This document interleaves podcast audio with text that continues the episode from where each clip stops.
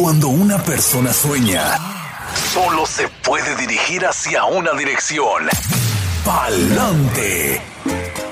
Hay miles de historias, algunas de sacrificio, otras de riesgo, pero también de superación, y una de ellas podría ser la tuya. Inmigración, sueños, retos y triunfos. Bienvenidos al programa Pa'lante mi gente, de la firma de abogados Vázquez en Servi. Por supuesto, como todos los martes aquí en este espacio y a esta hora le damos la bienvenida a la abogada Bárbara Vázquez. Hola, hola. Muy buenos días, hola a todos. Como siempre, un placer estar aquí con ustedes compartiendo esta hora de Palante, mi gente, nuestro podcast semanal a través de Oxígeno Radio, hablando sobre temas de inmigración y siempre contestando sus preguntas. Hoy día vamos a estar hablando sobre la residencia condicional y el anuncio por parte de USCIS extendiendo lo que es la evidencia de residencia condicional a 24 meses. Esta información es muy importante para aquellas personas quienes sean residentes condicionales y quienes tengan su solicitud para remover esa condición de la residencia y esté esa solicitud pendiente todavía con inmigración. Vamos a estar hablando sobre quiénes son personas quienes son residentes permanentes con condición de dos años y también el anuncio de inmigración. Pero como siempre le vamos a recordar que la información que reciben por este medio es de carácter general y no sustituye una consulta formal con un abogado que se especialice en la materia de inmigración.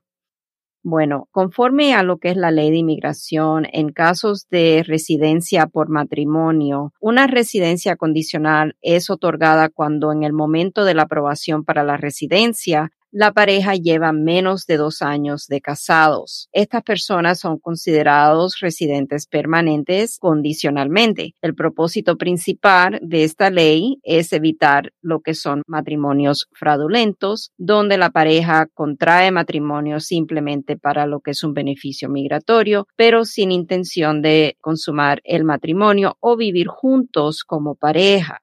En todo caso de residencia por matrimonio, ya sea con residente o ciudadano estadounidense, la pareja tiene la carga de la prueba de establecer que el matrimonio es un matrimonio válido y no para propósito de un beneficio migratorio.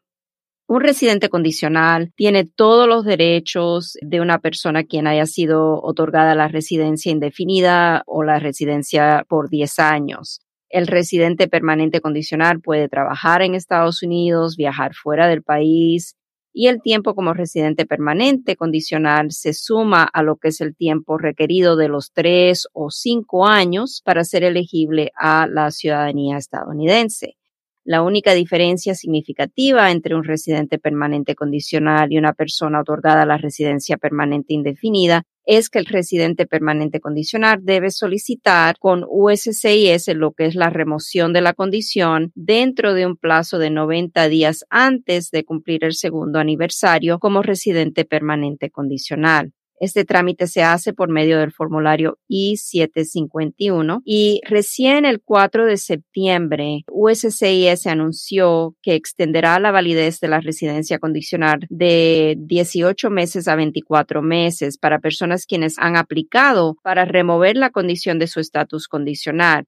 Anteriormente, cuando la persona aplicaba para remover el estatus de residencia condicional, el gobierno daba 12 meses. El recibo que le enviaban a la persona extendía el estatus de residente condicional 12 meses desde la fecha de vencimiento de esa residencia condicional. Después el gobierno se dio cuenta de que tenía muchos atrasos referente a estas solicitudes y empezó a enviar recibos con extensión de 18 meses. Ahora, por atrasos ocasionados por la pandemia del COVID-19, USCIS ha informado que para acomodar los tiempos de procesamientos de este trámite necesita extender el plazo de validez a 24 meses. Conforme a esta información que USCIS publicó en su página web, ellos se han comprometido a emitir un nuevo recibo a personas quienes antes del 4 de septiembre entregaron su solicitud para remover la condición y quienes todavía están a la espera de una decisión sobre su trámite.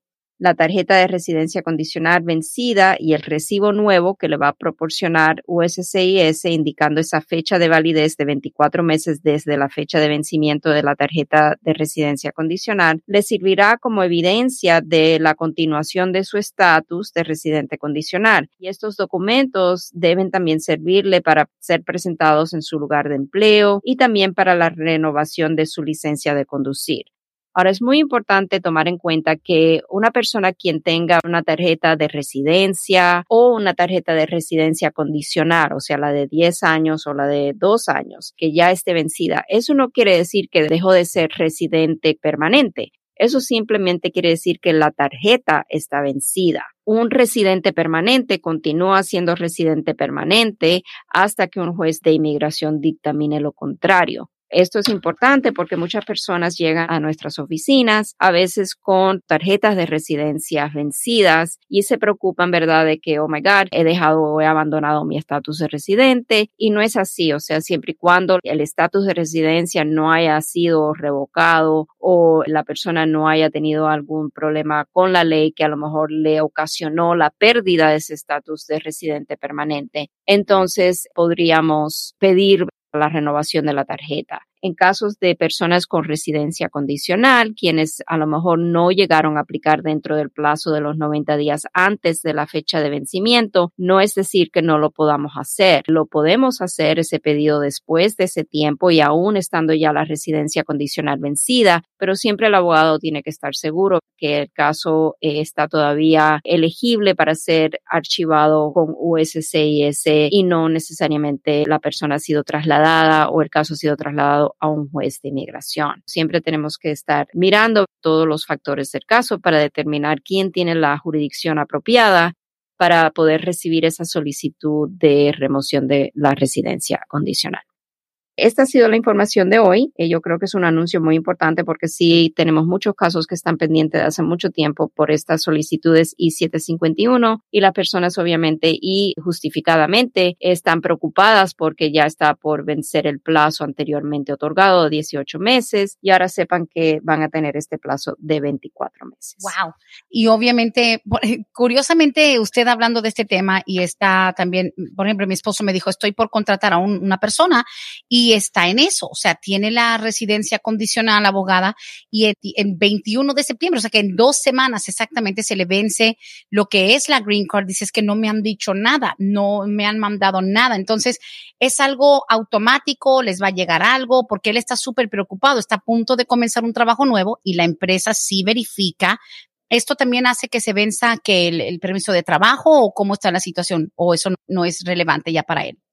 No, una persona que tiene una residencia condicional ya no tiene permiso de trabajo porque ya ha sido otorgado lo que es la residencia. Ya el permiso de trabajo no figura en lo absoluto. Si la residencia que tiene la persona eh, está por vencerse quiere decir que no aplicó dentro del plazo de los 90 días antes de la fecha de vencimiento. En realidad, inmigración no le va a mandar un aviso. Eso es algo que el abogado o la persona que le ayudó a hacer el trámite tiene que estar consciente que si tiene la persona una residencia condicional, es cuestión de que la persona sea proactiva y cuando esté dentro de ese plazo de 90 días, debe hacer su trámite para remover la condición y junto con ese trámite hay que demostrar nuevamente la validez del matrimonio, incluyendo evidencias de la validez del matrimonio adquirida después de que la persona adquirió la residencia condicional. Ahora, residencias condicionales, dicen aquí, entonces eso solamente para los que arreglaron por medio de matrimonio, ¿verdad?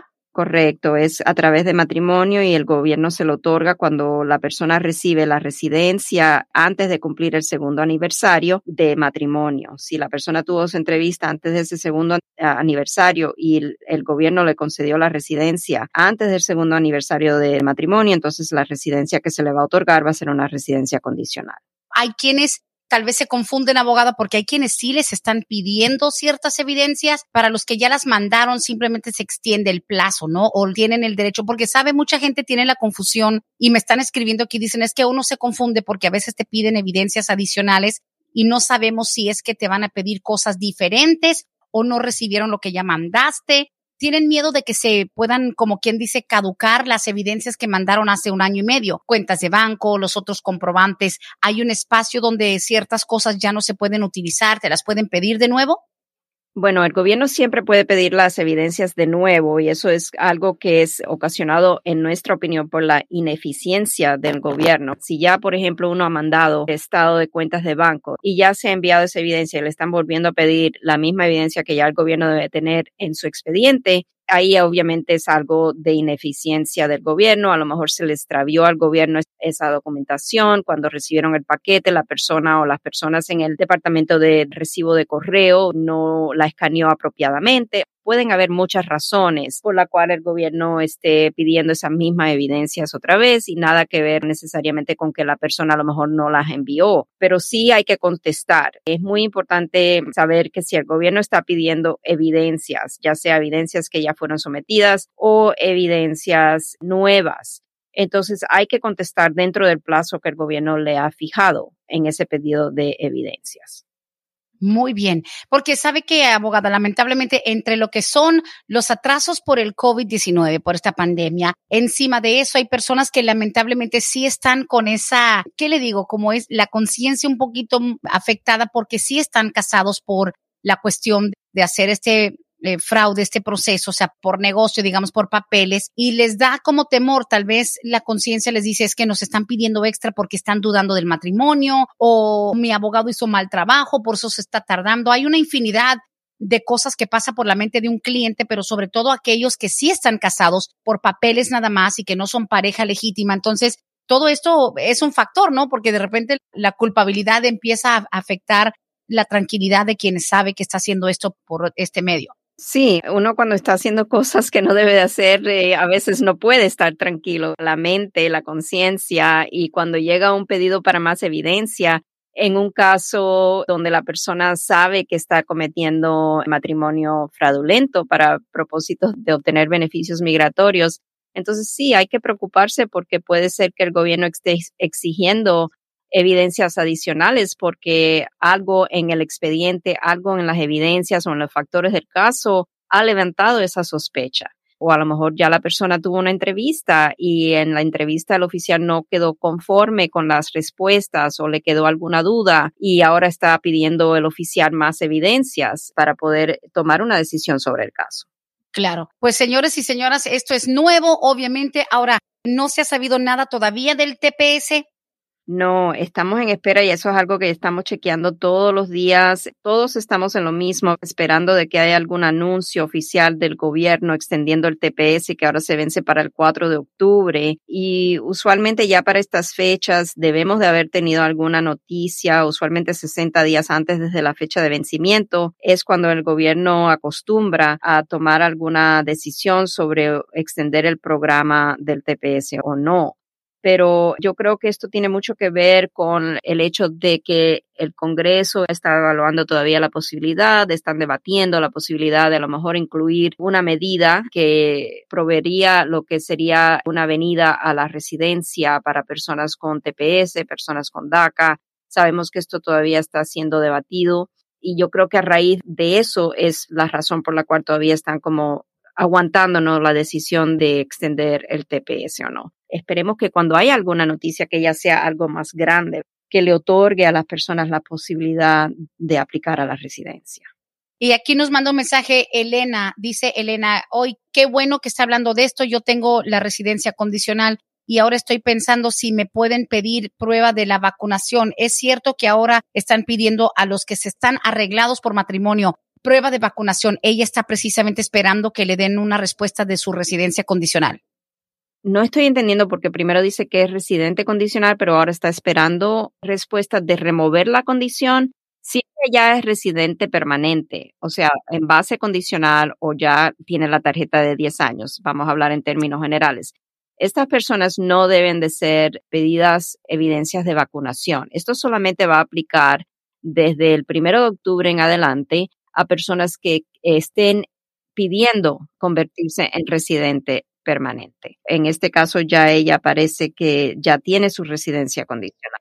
Yo creo que cualquier persona que no está muy familiarizada dice, ok, ya tengo la residencia condicional. Están hablando de que ahora van a extender el plazo. Pensarán, oye, van a aprovechar para ahora que estoy esperando la renovación, digamos, para lo de quitarle las condiciones, ¿Será que van a agregarle lo de las vacunas? Pero no, estamos hablando de que eso es para personas que aún no tienen ni siquiera la residencia condicional. Exacto, y piénsenlo de esta manera, cuando una persona está aplicando para la residencia, uno de los requisitos es el examen médico. Ahí es cuando le tienen que hacer la toma del historial de vacunación y el médico tiene que certificar básicamente de que la persona ha recibido todas las vacunas necesarias para poder ser considerada admisible a Estados Unidos. Y ahora de entre ellas va a estar la vacuna del COVID-19, pero esto comienza a partir del primero de octubre y es para personas quienes están solicitando la residencia, solicitando ser admitidos como residente permanente, ya sea a través del proceso de ajuste de estatus o el proceso consular. Ah, pues bueno, estamos aquí en vivo con la abogada Bárbara Vázquez, la línea telefónica, siempre la prioridad 770-686-3424, la línea de textos que ustedes han usado por años, ya casi seis años, 770-927-8015. Abogada, tenemos otras preguntitas por acá. Dice, para la abogada, buenos días, mi hermana es residente permanente le quiere arreglar a su hija, tiene 30 años de edad, es soltera y vive en Honduras. ¿Cuánto se tarda para que mi hermana la traiga? Siempre y cuando se mantenga soltera la hija, sabemos que un padre residente no puede solicitar a sus hijos casados. De Honduras van en la fecha del 22 de septiembre del 2015 el cálculo no es exacto, no podemos decir que va a ser seis años exactamente, porque estas fechas no se mueven necesariamente todos los meses a partir de cuando sale el boletín de visa nuevo. A veces también hay retrocesos en lo que es la fecha de prioridad, pero por el momento el boletín de visa de septiembre está indicando la fecha que van procesando es del 22 de septiembre del 2015. Muy bien, listo. Siguiente pregunta dice, Buenos días, la abogada nos puede decir si ya nos tenía que haber llegado algo respecto a nuestros permisos de trabajo de buena fe. Nosotros hicimos la visa U en el 2017, lamentablemente no con la abogada Bárbara, pero no nos han dicho nada ni hemos sabido. Deberíamos de haber ya recibido algo. 2017 hizo lo de la visa U esta señora con su esposo. Should they have gotten something already? No necesariamente. Yo creo que todavía el gobierno está en las fechas como del 2016, porque esos son los, en nuestro buffet, los casos que estamos recibiendo determinaciones de buena fe son para esos casos del 2016. No creo que debe preocuparse, pero sí le voy a aconsejar si se ha cambiado de dirección, es muy importante, ¿verdad?, notificar directamente al servicio de inmigración donde está pendiente su caso sobre su cambio de dirección para asesorarse de que cualquier notificación vaya a llegar a la dirección que usted ha proveído sobre el caso. Si tiene abogado en el caso, esa notificación de buena fe le debe llegar una copia cortesía al abogado y el abogado entonces le notifica al cliente o le debe notificar al cliente que ha recibido la determinación de buena fe. Ahora, la segunda parte es, ¿y si yo me quiero cambiar con ella, ellos pueden agilizar el proceso? No, eso no podemos hacerlo. O sea, por cambiarse de abogado, el abogado en realidad no puede agilizar el trámite cuando hay tiempos de procesamientos de por medio. Es más, a veces ni podemos hacer lo que se llama status inquiries, o sea, investigaciones con USCIS sobre un caso hasta que no esté fuera del tiempo de procesamiento del caso, porque simplemente o lo ignoran o lo rechazan. Correcto. Aquí la pregunta esta viene de parte de Janet. Dice, buenos días, yo entré a Estados Unidos 2015 desde Honduras, pero yo ya no me presenté a inmigración. Sé que podría tener una deportación. Los abogados nos pueden ayudar a quitar eso. Estoy saliendo con una persona ciudadana y quiere pedirme en este caso y en todos casos donde haya una falla de comparecencia, si la persona fue citada para comparecer ante un juez de inmigración y no compareció y no hay algún problema con lo que es el debido proceso, cuando hablamos del debido proceso es bajo la ley constitucional que la persona debe de haber recibido una notificación de la hora, lugar, la fecha donde tiene que comparecer ante un juez de inmigración. Si hay algún fallo porque a lo mejor la dirección, el gobierno no la notó bien o hay alguna manera de comprobar que el gobierno falló en la notificación, entonces tal vez se puede hacer lo que es una moción para la reapertura del caso para evitar que esa orden de deportación en ausencia ocasione lo que ocasiona en la mayoría de los casos, que es un castigo de cinco años por el cual no se puede solicitar un perdón. Si en este caso de la señora Janet, ella recibió una notificación de comparecencia adecuada, o sea que no haya ningún problema en el debido proceso, entonces, desafortunadamente, aunque esté casada con una persona ciudadana estadounidense, va a tener siempre ese castigo de cinco años y al momento de hacer un proceso consular, si ella sale para Honduras para presentarse para su entrevista de residencia, le van a notificar que tiene un castigo de cinco años y va a tener que permanecer fuera por ese periodo de tiempo. Hay que tener cuidado de la mejor manera de determinar si hay algo que podemos hacer o no es mandando a solicitar una copia del expediente de historial migratorio para que el abogado pueda evaluar cuáles fueron los pasos que tomó el gobierno y determinar si hubo una violación del debido proceso por el cual entonces se pueda solicitar la reapertura del caso. Otra pregunta dice, yo estoy en el proceso de mi residencia y a mí me llegaron mis recibos la primera semana de julio. ¿Tardará mucho para lo de las huellas o me puedo adelantar? Gracias. De las huellas no se puede adelantar. Eso es algo que el gobierno tiene que notificarle la hora, el lugar y toda la fecha de cuando vaya a necesitar ir a tomarse las huellas dactilares para ser procesada. De julio a septiembre no ha pasado suficiente tiempo. No creo que estamos en un periodo de preocuparnos. Nuevamente, el consejo siempre es, si se ha cambiado de dirección, sepa que un cambio de dirección directamente con USCIS es requerido y un cambio de dirección con el correo postal no es suficiente. Si la persona no cambia su dirección directamente con USCIS y después dice, sabe que nunca me llegó la notificación de ir a poner las huellas, nunca me llegó mi correspondencia, no va a ser excusa. Es muy importante que hagan su cambio de dirección directamente con el servicio de inmigración. Siguiente pregunta dice, ella nos puede decir dónde deberíamos estudiar para lo de la ciudadanía. Dice, en mi iglesia dan unos folletos, pero hay alguna página porque ya me tocaría a mediados del año que entra y quiero empezar desde ahorita. La persona que hace esta pregunta a lo mejor está preguntando si hay algo en línea que puede la persona ver cuáles son las preguntas y respuestas. Inmigración tiene una página que es totalmente gratuita de todas las preguntas y respuestas para el examen de ciudadanía. Ahora sí necesita mejorar el inglés, entonces ya ahí tendría que acudir a un lugar físicamente o tomar unas clases en línea para poder mejorar el inglés. Y dependiendo de dónde viva la persona, hay recursos. Por ejemplo, aquí yo sé que la Asociación Latinoamericana, que está en la Buford Highway, ofrece clases de inglés. En Dalton, Georgia, está la agencia CLILA. Ambas son lugares sin fines de lucro. Exactamente, muchas gracias.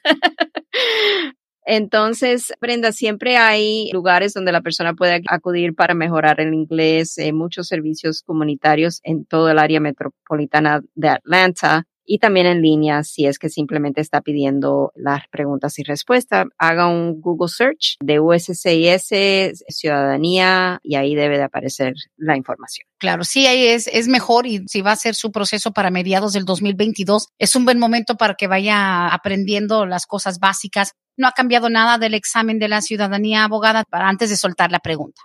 No, cambió en un momento dado, pero ahora estamos ya de regreso a que USCIS está administrando el examen de ciudadanía del 2008. Yo sé que hubo un tiempo ahí que hicieron una versión nueva del 2020, pero desde el 19 de abril del 2021, USCIS se está dedicando en administrar solamente el examen de ciudadanía del 2008 y en el web sitio de ellos pueden hallar todas las preguntas y respuestas.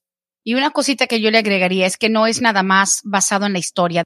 Les conviene mucho a quienes están ya contemplando lo del estudio para el examen de la ciudadanía dentro de lo que he visto tanto con mi esposo y con otras personas que recientemente lo han hecho, abogada Bárbara, es que también te preguntan un poco acerca de tu legislador actual, quién representa tu estado, quién es el senador que representa tu estado, o sea que hay que saber incluso cuántos años está, no siempre te pasan las mismas preguntas, pero me daría mucha pena los que se aprendan cosas básicas de la guerra civil y de el primer presidente y todo eso, pero te preguntan cosas muy actuales, entonces hay que saber un poco cuántos años está un senador versus un representante, cosas que yo ni sé, pero es bueno que sepan que no es nada más quién fue el primer presidente, Abraham Lincoln, que fue el que liberó a los esclavos, etcétera.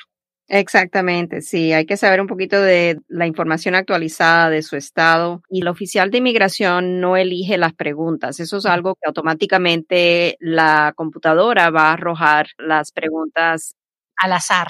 Al azar, exacto. Y si la persona no pasa el examen en la primera vuelta, entonces le van a otorgar una segunda oportunidad para pasar el examen. That's great. ¿Y cuánto tiempo pasa entre una oportunidad y la otra? Imposible decir porque eso va a depender de la agenda de USCIS cuando puedan programarla. Bueno, mejor estudiar a la primera. Siguiente pregunta que tenemos por acá. ¿Es verdad que un oficial de inmigración en el aeropuerto puede revisar nuestro celular? Y es cierto que cuando algún residente de Estados Unidos está en trámites de renovar su residencia, si sale del país, los oficiales pueden negarle la entrada aunque no esté vencida su green card. Sí, cuando la persona está buscando entrar a Estados Unidos, la persona que sea considerada pidiendo ser admitida, un residente permanente por lo general no está en esa categoría de las personas quienes buscan ser admitidas a Estados Unidos. Cuando estamos hablando de admisión a Estados Unidos, estamos hablando, por ejemplo, de generalmente personas que vienen como turistas, que están pidiendo ser admitidas como turistas a Estados Unidos. Y en, esos casos, las personas sí son sujetas a revisión de los celulares, etcétera, porque hay menos derechos constitucionales en la frontera y un aeropuerto es considerado como estar en una frontera de tierra. Un residente permanente puede ser considerado eh, estar buscando ser admitido y ser sujeto a revisión y hasta detención cuando a lo mejor ha cometido algún delito por el cual ahora el gobierno, cuando la persona trata de entrar a Estados Unidos, se da cuenta de que la persona a lo mejor es inadmisible o sujeto a deportación de Estados Unidos y ahí es cuando el residente puede tener problemas. No sé si eso ha contestado la segunda parte de la pregunta. Sí, un residente permanente, no necesariamente el gobierno por la persona ser residente permanente tiene obligatoriamente que darle paso libre. O sea, el residente si ha tenido algún problema con la ley, por ejemplo, es la mayoría de los casos que se ven en el aeropuerto, puede ser pasado a segunda inspección y si el gobierno en ese momento determina que la persona residente puede ser sujeta a una deportación o que le quiten la residencia permanente. Entonces, si no es sujeto a una detención mandatoria, puede ser puesto en libertad con una notificación de comparecencia donde se le alega que la persona es sujeta a remoción de Estados Unidos por X razón. Y pues bueno, ya saben que de unos años para acá las redes sociales han sido también una fuente que puede acceder el gobierno a la hora de tomar alguna decisión, por más impactante que suene, sí pueden. Sí, y es más, en la DS-260, que es el formulario que nosotros tenemos que llenar para personas quienes van a salir fuera de Estados Unidos para el proceso consular, ahí piden las direcciones de las redes sociales. Instagram, Facebook, I mean, todos donde aparezca usted en redes sociales le van a pedir que usted divulgue cuál es su nombre de usuario. Nombre de usuario, exactamente. Le van a pedir esa información y sí, el gobierno puede chequear para asesorarse que la persona que quiera lograr entrar a Estados Unidos no sea lo que es un riesgo para la seguridad del país. Básicamente, a la hora de tú estar entrando de nuevo a los Estados Unidos, aún siendo residente permanente, por un año, por dos años, por cinco meses, por 20 años. Te pueden, técnicamente estás a la merced de ese agente si te dice, puedo ver su celular, o sea, eres residente permanente. Te lo pueden pedir, ¿right? Tengo que mirar, Brenda, sinceramente, si al residente permanente, porque la pregunta que hizo la persona es amplia, no eh, enfoca que sea necesariamente una persona residente permanente y por eso la información que pude otorgarle es si la persona está buscando ser admitida. Hay una diferencia. Un residente permanente por lo general no es considerado ser una persona quien está buscando ser admitida a Estados Unidos a no sea que caiga dentro de varias excepciones, como por ejemplo si el oficial piensa que la persona abandonó la residencia, si la persona se ha ausentado por más de 180 días de Estados Unidos, si a lo mejor cuando salió del país se involucró en alguna actividad ilegal, si ha cometido alguna ofensa de bajeza moral desde que a lo mejor se hizo residente. Todas estas cosas tienen que ver en el momento de admitir. Ahora, la respuesta que si un residente permanente es sujeto a que le chequeen su celular, yo creo que depende si cae dentro de estas categorías de ser considerado buscando admisión si el oficial de inmigración en la frontera dice, ok, esta persona cometió este delito, es residente permanente y ahora lo vamos a considerar como estar buscando ser admitido nuevamente a Estados Unidos, entonces en esa situación mi opinión es que sí, que ahora la persona ha pasado al mismo lugar que una persona que no sea residente permanente, porque ahora el gobierno está decidiendo si va a admitirlo o no nuevamente. Claro tiene sentido. La siguiente pregunta, y la voy a resumir yo porque es una situación un poquito larga, pero yo sé la situación de esta persona. Ella entró con visa de turista. Ella se casó con una persona aquí en Estados Unidos, pero este muchacho, el marido de esta mujer, no tiene estatus, está indocumentado, entró indocumentado, se casaron, pero el papá del esposo de ella, o sea, el suegro de esta mujer, él es ciudadano. Dice, mi suegro es ciudadano. Mi esposo no puede arreglar porque tiene, yo creo que algunos problemas de policía en el pasado y también tiene múltiples entradas. Así que el ajuste de mi esposo va a ser muy complicado, aunque su papá sea ciudadano. Dice, pero yo quiero saber, como yo entré con visa de turista y ahora tiene un niño nacido en los Estados Unidos, que si ella puede arreglar por medio del suegro, a pesar de que él es el enlace, ese eslabón que la une, hay forma de que yo arregle papeles teniendo un hijo nacido aquí. Le dije, no sé, pero voy a averiguar. No, por medio del suegro ella solamente podría arreglar si el suegro pide al hijo en la categoría F3 de padre ciudadano pidiendo a sus hijos casados. El hijo consigue la residencia y ella a través de esa petición familiar derriba el beneficio o podría derribar el beneficio de la ciudadanía. Pero ella directamente por un suegro ciudadano no puede recibir la residencia permanente. That's the simple version y es la verdad. O sea, no se puede brincar ese eslabón que sería el esposo de ella. Right. Cuando el hijo de ella cumpla 21 años de edad, entonces ella puede ser pedida por el hijo, ciudadano estadounidense de 21 años de edad, y dado a la entrada legal al país, ella podría entonces hacer su trámite de ajuste de estatus. Otra cosa que hay que mirar es la ciudadanía del padre, cuando adquirió la ciudadanía, qué edad tenía el hijo, cuando el padre adquirió la ciudadanía, si es hijo biológico, hay una tabla que hay que revisar para ver si hubo derribación de la ciudadanía. Si el papá se hizo ciudadano ya después de que el hijo es mayor de edad, entonces no, no hay manera, también tiene eso que ver mucho. Muy bien. Dice por acá, buenos días. Quisiéramos hacer cita con la abogada Bárbara. Nuestra hija cumple 21 años ahora en el mes de febrero y ella ya está listándose para irse al Air Force. Queremos saber qué papeles hay que empezar a juntar o qué tenemos que hacer para estar listos es importante saber la manera de entrada de los padres a Estados Unidos. Si entraron legalmente, entonces no estaríamos mirando hacer un pedido de PIP, simplemente estaríamos esperando que la hija cumpliera los 21 años de edad para poder entonces hacer una petición familiar por ambos padres, siempre y cuando obviamente todo esté en orden y podamos hacer el trámite sin ninguna traba. Sería de esa manera. Ahora, si entraron de manera indocumentada al historial migratorio de los padres, necesitamos estar seguros de de que a lo mejor no hubo una deportación y estaríamos viendo la posibilidad de hacer un pedido de parole in place para entonces una vez que la hija cumpla los 21 años de edad pueda entonces pedir a los padres y si fueron otorgado el parole in place se hace todo lo que es el ajuste de estatus aquí dentro de Estados Unidos. Esto es algo que sí requiere una consulta formal. Si es posible, yo diría que dado a que la hija ya en febrero cumple 21 años de edad, le voy a recomendar que hagan la cita lo más antes posible y si acaso las citas mías yo creo que están hasta octubre en estos momentos, tal vez le voy a recomendar que haga una cita con uno de nuestros asociados que a lo mejor tienen citas antes. Ojalá que así sea, que lo hagan pronto Siguiente pregunta dice, a mi papá lo deportaron ya hace 12 años y le dieron castigo de 10 años. Él se fue para Guatemala. No tenía ninguna felonía, pero estaba pidiendo asilo y se le terminó su tiempo. Quiero yo saber, cumplo 21 años en seis meses, yo puedo pedirle un perdón para pedirlo. Gracias.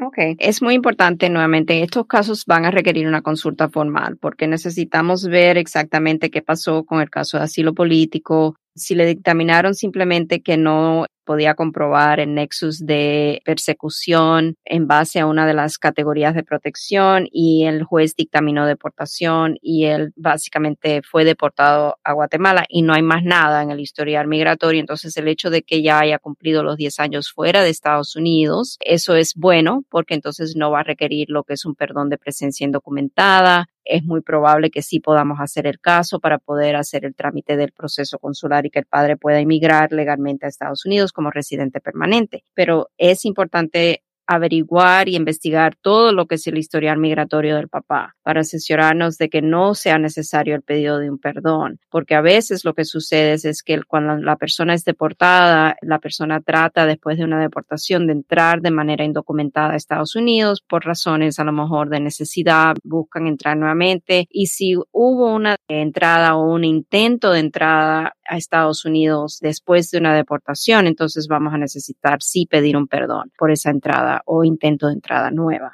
Hay muchas cosas que explorar en estos casos. No es tan sencillo como una respuesta. Quisiera poder decirle sí o no, pero realmente para yo poder analizar el caso necesitamos una consulta formal.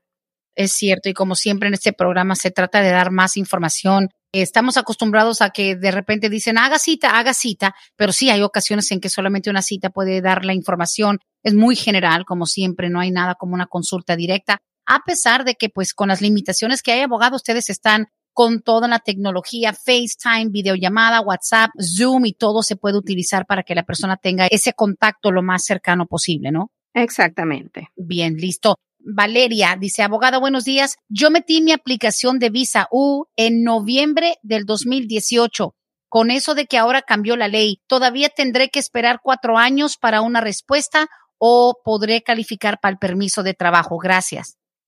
Aquí lo que tiene que ver son los tiempos de procesamiento de USCIS. En realidad no ha habido cambio en ley. Lo que ha habido es un cambio en la póliza o la política del gobierno con respecto a otorgar los permisos de trabajo bajo lo que es una determinación de buena fe pero eso no quita que el gobierno esté sobresaturado con estos casos y que hayan largas esperas para que el gobierno pueda analizar su caso y determinar si otorgarle lo que es esa determinación de buena fe y si es otorgada esa determinación, entonces el permiso de trabajo que va a recibir va a ser por un periodo de cuatro años sí es un beneficio que ha sido extendido. El inicio siempre daban un permiso de trabajo, si no me equivoco, por dos años y después la persona tenía que volver a aplicar para un nuevo permiso de trabajo. En este caso, lo que el gobierno está tratando de lograr hacer es dar esos permisos de trabajo por cuatro años para evitar que la persona tenga que volver a renovar su permiso y esperar que dentro de esos cuatro años que tiene la persona el permiso de trabajo, el gobierno pueda adjudicar la solicitud. Pero esto mucho depende también de las cuotas de 10.000 visas que están otorgadas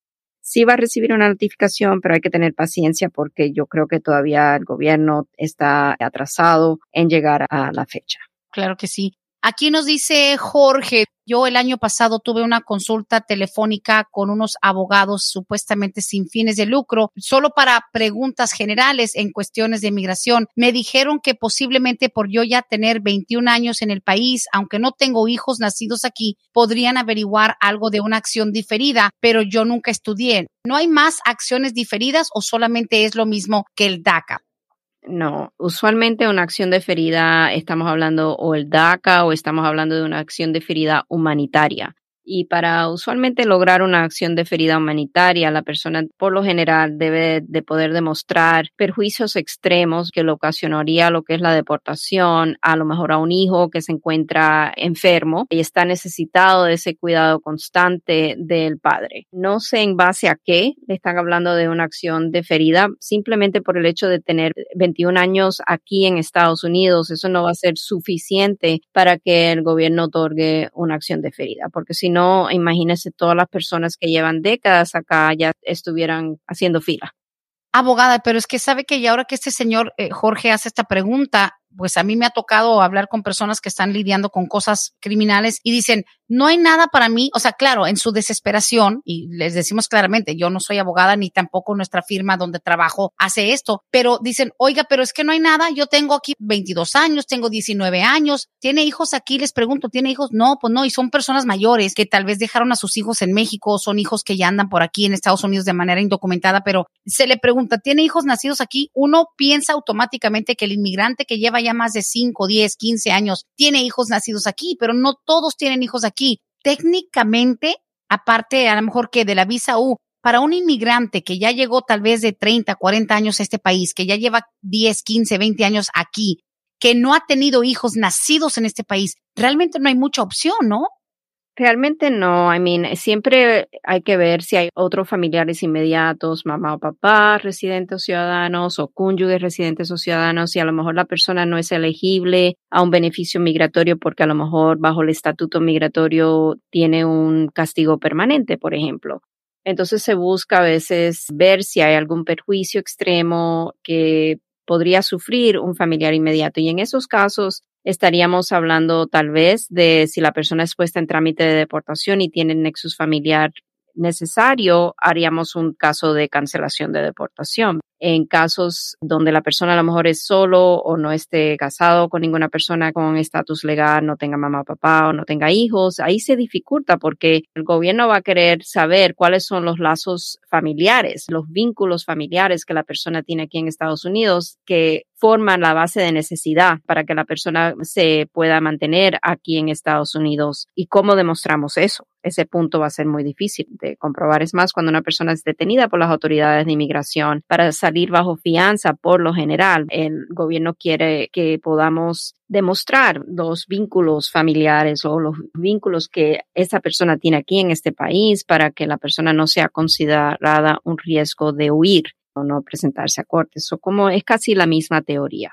Aquí dice, le podrás preguntar si la abogada cree que habrá alguna posibilidad de una reforma migratoria comprensiva. Un fuerte abrazo. Digo, a cómo está la situación en el país, en el mundo, con Afganistán y todo eso, inmigración parece que lo sacaron de la cocina totalmente, o no sé si se está algo que no, no sepamos. En realidad no tengo esperanza de que vaya a haber una reforma migratoria comprensiva, pero sí mantengo la esperanza que a lo mejor algo suceda para las personas con DACA, TPS, por ejemplo. Yo creo que por ahí a lo mejor podríamos tener todavía un, rayito de esperanza de que el gobierno vaya a hacer algo de forma ya permanente que el Congreso actúe, porque recordemos que para que hayan cambios en las leyes de inmigración, tiene que el Congreso aprobar esa ley y el presidente entonces es la persona que ya da la firma final y el proyecto de ley se convierte en ley y podamos empezar a pedir los beneficios. Hay políticas también de inmigración.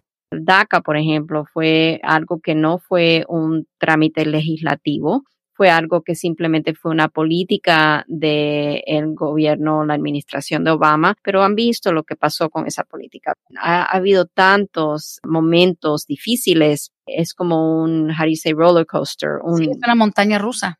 Exacto, de emociones que sufren las personas con DACA, porque en un momento dado el gobierno abre las posibilidades de permisos para viajar, DACAs iniciales nuevos y después algo sucede en litigación que pone todo en paro como estamos en estos momentos. Ya el gobierno ahora no está aceptando nuevas solicitudes para el DACA. Lo que queremos es que el gobierno tome alguna acción ya definitiva que cambie la ley para estas personas con DACA, con TPS. Obviamente se quisiera que hubiera una reforma migratoria comprensiva, pero creo que eso no va a ser factible. No, no, no. Yo creo que no. Y sobre todo porque se han presentado tantas cosas, tal vez con mayor importancia para quienes consideran que la prioridad debe ser la seguridad de la nación. Pero bueno, señores, al aire con la abogada Bárbara Vázquez, tan rápido se nos va. Wow, tenemos todavía unas preguntas por texto. Gracias también por los mensajes por inbox, que hoy ha sido aparentemente el método preferido.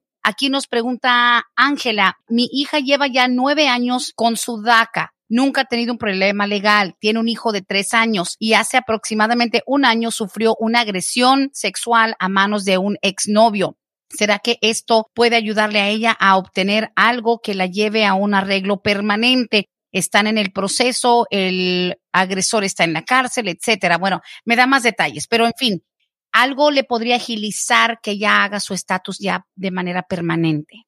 Sí, este caso y los factores como están descritos, vale la pena una evaluación completa del caso, del reporte de la policía, de los documentos de la corte y un pedido de una certificación de la orden pública. Aquí podría ser la policía o tal vez directamente con el procurador del condado de la corte donde el caso estuvo pendiente o a lo mejor todavía está pendiente. Esto es muy importante que la hija de la señora Ángela pueda hacer una consulta, ya sea con nosotros o con un abogado que se especialice en la materia de inmigración para averiguar sobre el estatus U. Mientras más tiempo pase que hayan sucedido los hechos, más dificultad puede tener la persona en conseguir una certificación. Lo que siempre tenemos que explicar es que las certificaciones no son mandatorias, porque uno la pida no quiere decir que la van a otorgar, pero sí vale la pena en un caso de estos donde obviamente ella cooperó con las autoridades, hubo reporte de la policía, la persona está siendo enjuiciada o ya fue enjuiciada, vale la pena hacer ese pedido porque si otorgan la certificación, entonces sí podemos entrar con inmigración para pedir el estatus U, que sí eventualmente, aunque es un proceso demorado, conllevaría a la residencia permanente. Por supuesto, y, qué lamentable que haya sido víctima de este tipo de agresión, pero que se esté haciendo justicia primeramente y que si esa justicia le puede ayudar a ella a concretar algo ya más permanente. Sobre todo, pues es madre de un niño de tres años Abogada, hay otra situación también que le quería preguntar y esto ya me llega muy de cerca, son amigas mías. Los padres vinieron de México, estaban aquí con visa de turista, viajaban frecuentemente, una vez al año, tal vez cada dos años. Viajaron aquí a los Estados Unidos en calidad de visa de turista. Lamentablemente al estar aquí, el padre de ellas se enfermó, contrajo el COVID y el señor hace aproximadamente una semana y media falleció aquí en los Estados Unidos la madre obviamente se encuentra ahora con la necesidad de regresar a México con los restos del señor. Este tipo de situaciones tal vez no esté contemplado en absolutamente ninguna cláusula, ninguna ley. Bajo su criterio, su opinión, habrá algo, ya sea las dos, tengo entendido las dos hijas de este señor, o sea, las, mujeres que yo conozco, no sé si entraron en calidad indocumentadas o con visa, creo que entraron indocumentadas, pero digamos, esto es simplemente un lamentable deceso ya como calidad de, inmigrante, o sea, no de inmigrante, perdón, de turista. No hay nada que hacer ni para la señora con su visa ni nada. No, o sea, desafortunadamente, si la visa está todavía válida y está dentro del plazo, entonces no hay problema de que le vayan a cancelar la visa, pero no porque haya tenido la persona lamentablemente un, familiar inmediato quien falleció por COVID, el gobierno le va a dar lo que es un estatus migratorio permanente. No hay ningún estatuto que permita eso. Si por alguna razón, dado a lo que sucedió, la enfermedad del señor y después la muerte, la señora no por culpa de ella violó los términos de la visa, o sea, se quedó más tiempo de lo que le otorgaron, entonces tal vez se pueda tratar de pedir una extensión si es necesario para que ella pueda estar todavía a lo mejor en un estatus legal cuando salga del país o si ya se fue o se le ha vencido y no desea hacer el pedido de extensión. Entonces yo diría que puede tratar de volver en calidad de turista y si no pasa nada, no pasa nada pero siempre yo diría que es buena idea cargar evidencias que pueda demostrar la persona las razones por la cual a lo mejor se quedó más tiempo del otorgado, pero tiene que estar relacionado. Si ella ya estuvo aquí un año, dos años, ya en estatus indocumentado, entonces eso no va a funcionar. Y siempre es a la discreción del oficial en el, aeropuerto darle paso o no. ¿No? Y aparte de eso, viajan con frecuencia. De hecho, la señora ya está haciendo el plan para volver a México. Nunca se quedan más tiempo de lo que la vista les permite porque así pueden asegurar que pueden volver. Pero muy lamentable, realmente me impactó fuerte porque sé que siempre era con mucha emoción que estas muchachas decían, vienen mis papás de México, van a venir mis papás y para que hayan llegado los dos y que ahora tenga que retirarse a México sola, la señora, wow, increíblemente doloroso. La última preguntita, abogada, dice, hola abogada, ¿cuánto tiempo están tardando las huellas para una petición de un hijo ciudadano a un padre indocumentado? Es tal vez sencilla la pregunta, pero la respuesta no lo es porque en realidad no hay manera de poder decirle 30 días, 60 días. Eso depende del gobierno. Qué tan eficiente estén haciendo USCIS en procesar los trámites, las solicitudes. No puedo darle una respuesta, pero por lo general lo que vemos, vamos a decir, en estos casos es que las huellas dactilares más o menos al punto de seis meses le debe ya llegar el citatorio para la toma de las huellas dactilares. Ahora esto es para personas quienes están ajustando el estatus aquí dentro de Estados Unidos. Si la persona tiene que salir del país para un proceso consular, las huellas no las toman aquí. Las huellas van a ser tomadas fuera del país cuando la persona llegue allá. Si la persona está aplicando un perdón por presencia indocumentada y ese perdón lo estamos haciendo de manera provisional, entonces sí, hay huellas dactilares que se toman acá. Todo depende de los factores del caso.